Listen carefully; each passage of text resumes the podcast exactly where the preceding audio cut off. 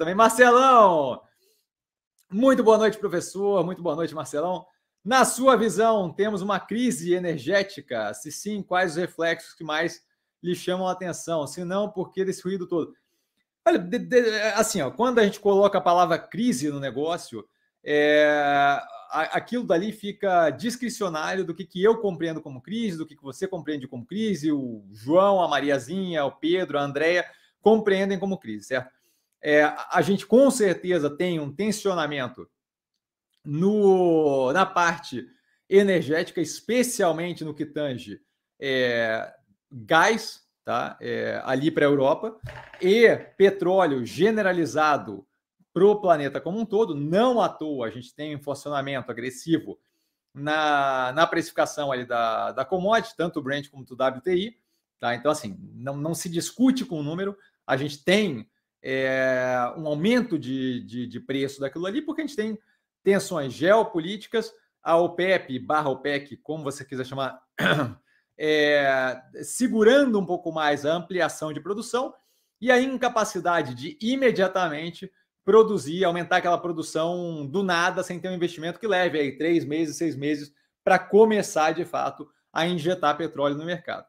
Dado esse cenário, especialmente o passado recente que a gente passou, e aí recente, questionável essa palavra é recente ou não, mas quando a gente teve preço futuro de petróleo batendo no negativo, é, causa ali justamente uma insegurança das pessoas vinculadas ao setor de aumentarem produção de uma forma mais agressiva, de fazerem planos de longo prazo mais, mais, mais é, ousados, sem ver pelo menos um arrefecimento da pandemia, que aí arrefeceu, mas a gente já viu ela voltar de novo, então fica aquele receio de quem está investindo.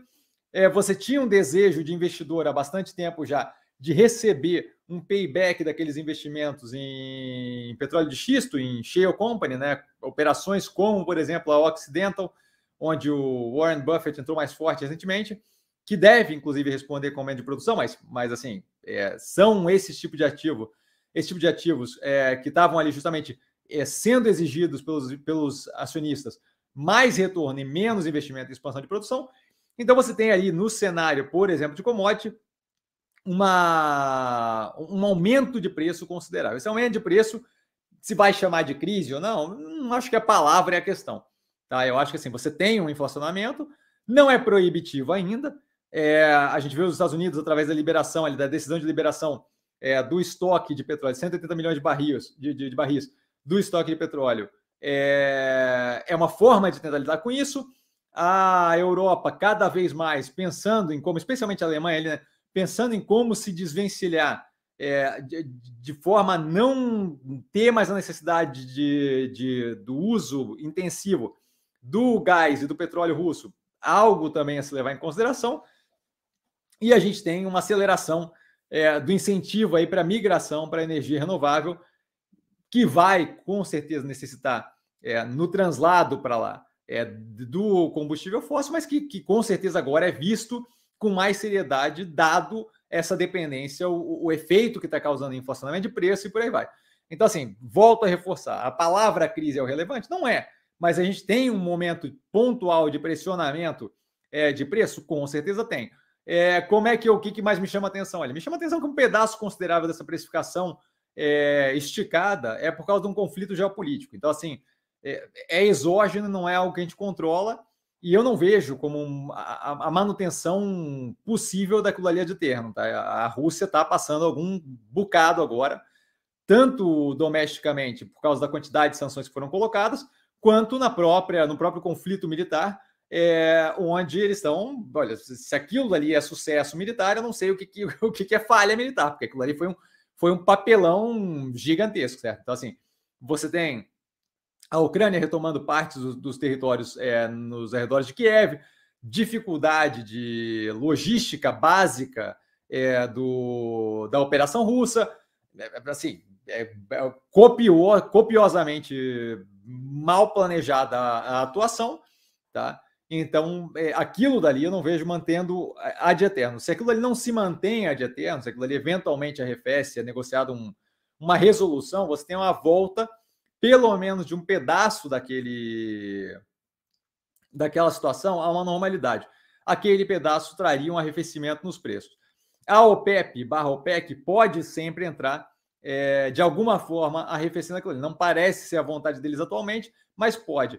Os seis meses de auxílio com um milhão de, barri, com um milhão de, de barris por dia do governo americano deve criar uma ponte de redução da pressão de demanda versus oferta, que vai ajudar justamente as operações que hoje estão investindo mais agressivamente, dado o preço alto do petróleo, para aumentar a produção, que no final desses seis meses justamente entra de produção própria, e aí você tem uma demanda é, mais paulatina, mas ainda assim uma demanda daquele óleo novo é, pela reserva americana, que vai precisar replenish, né, vai precisar é, repor, porém você tem um pedaço considerável que é jogado a mercado que também não deve é, estimular essa, é, é, esse preço mais alto. Tá? Então, volto a reforçar, nós temos aí alguns pontos para lidar com isso.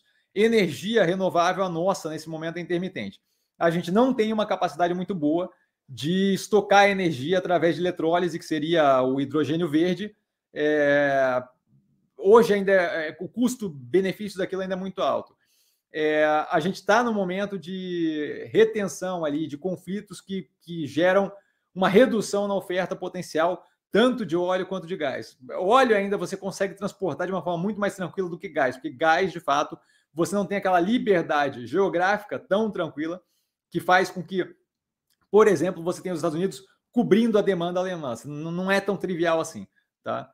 É... E além disso, a gente tem uma demanda muito grande ainda é, dos meios de transporte, por exemplo, tá? E aí tanto avião quanto tanto aéreo quanto terrestre, que são partes muito importantes tanto da nossa logística quanto do dia a dia, que ainda são muito dependentes da energia em forma de combustível fóssil, diesel, gasolina, querosene de aviação e por aí vai. Tá? Então assim, Estamos num momento de transição. Momentos de transição, naturalmente, são ruidosos, especialmente quando não tem o melhor dos planejamentos. Não esperava é, esse tipo de conflito no meio da Europa ali de forma é, impensada e, e, na minha visão, pelo menos, irracional é, daquela atitude do Putin. Tá? Então, temos aí um período de pressão? Temos. Crise energética? Não sei se chamaria de crise. Vejo como algo que se mantenha de eterno e que cause uma crise global, não vejo. Tá? Então, é, é basicamente essa questão. A, a, questão ali do crise energética, acho que tem que levar em consideração isso. É quando eu falo energia, nesse sentido, eu estou falando de petróleo, eu estou falando de gás, eu estou falando de geração de energia elétrica, eu estou falando de é, é termoelétrica, eu estou falando de energia nuclear, não estou falando só da questão da, da, da, da eletricidade que a gente recebe em casa. Tá? Espero ter sido claro, Marcelão.